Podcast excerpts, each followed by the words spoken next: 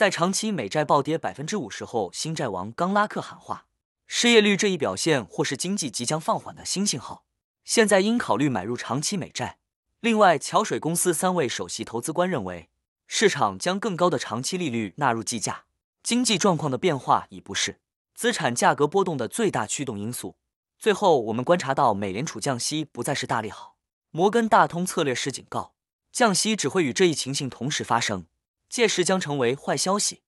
哈喽，大家好，欢迎来到我的财经老师说，带您用宏观经济解读世界金融市场。如果您也有不动产买卖相关问题，以及股市投资经验的看法分享，都欢迎留言或私讯我们。另外，我会不定期在社群贴文分享。近期不错的房产物件和值得注意的类股以及投资个股。如果您也喜欢这样的内容，欢迎订阅我的频道，并打开小铃铛，这样才不会错过最新的影片通知哦。那我们就开始今天的节目吧。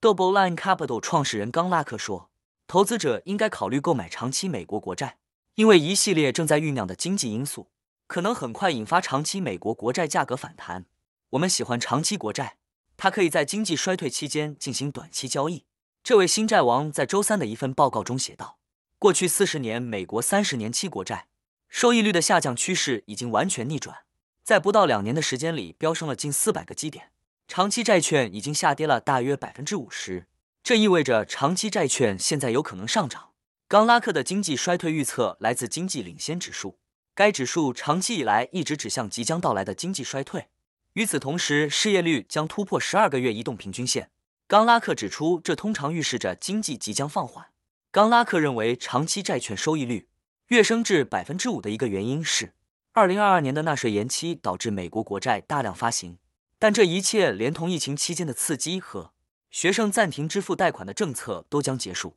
随着学生贷款暂停支付和免税期接近尾声，消费者将不得不放慢他们的生活方式。这可能对债券市场有利，因为我们将不会有那么多净供应，而且可能对经济产生负面影响。这可能导致未来六个月左右的债券反弹。冈拉克写道，在声称经济衰退即将来临之际，他还吹捧机构抵押贷款支持证券和商业抵押贷款债券是有吸引力的投资。考虑到目前的高利率，先前发放的抵押贷款的再融资贷款的风险较低。从估值角度看，这一资产类别也比公司债便宜，同时提供多年来最高的利差。在 CMBS 方面，尽管许多人警告商业地产崩盘即将来临，但冈拉克表示，投资者应该坚持购买三 A 级商业抵押贷款债券，因为这类债券的信用评级和利差都高于投资级公司债。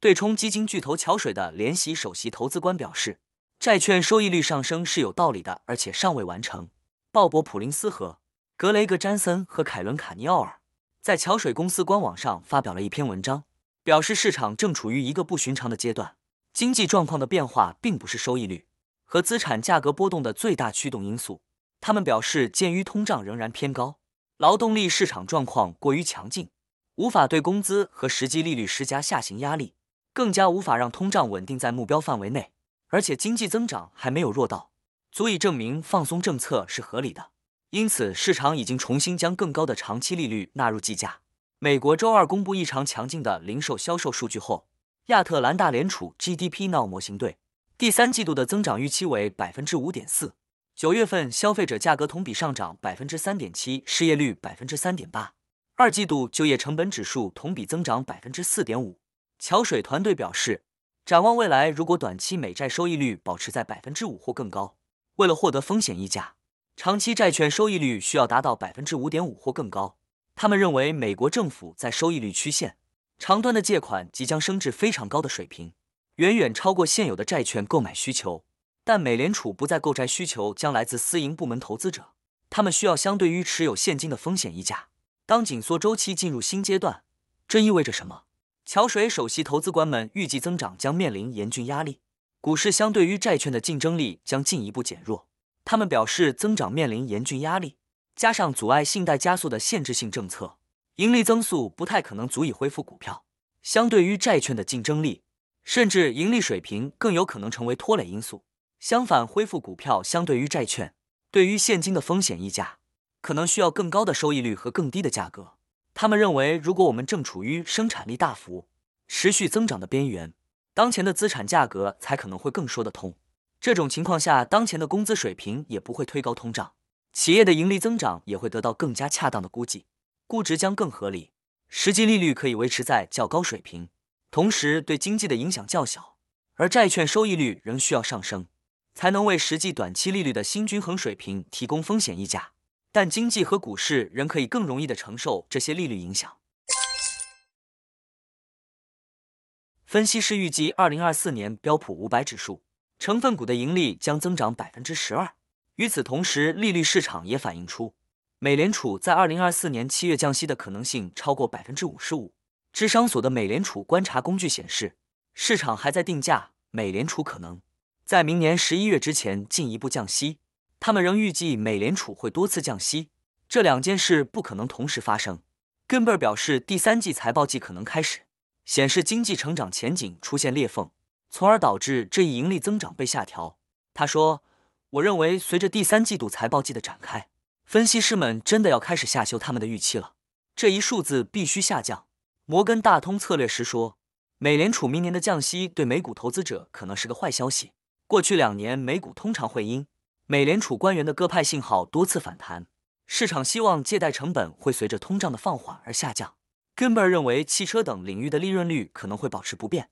由于供应紧张导致需求长期积压，这些领域一直受到支撑。不过，这位摩根大通策略师已经看到了化工等工业板块的疲软，并预计分析师可能会进一步调低这些行业的盈利。考虑到这种前景，根本目前更倾向于固定收益产品而不是股票。他强调了收益率达到创纪录水平的美债的收益潜力。十年期美国国债收益率周三突破百分之四点九，达到二零零七年以来的最高水平。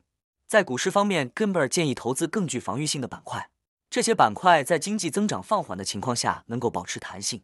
根贝尔还指出，一些新兴市场本币债券也很有吸引力，因为与发达国家相比，巴西、墨西哥和南非等国仍有降息空间。然而，根贝尔认为美联储在二零二四年降息的情形可能会与企业盈利下降同时发生。这将对美股不利。他表示：“我认为对我来说，关键的一点是，美联储明年降息的原因并不是因为通胀刚刚平稳的回落到目标水平，相反，这可能是因为经济增长前景开始出现裂缝。这对股市来说显然不是一个积极因素，尤其是当你考虑到这对企业盈利的影响时。”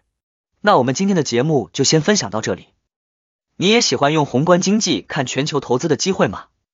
如果你也喜欢这样的内容。记得帮我点赞以及订阅分享，YouTube 的大数据就会再推荐类似的影片给你哦。那我们下一支影片见了，拜拜。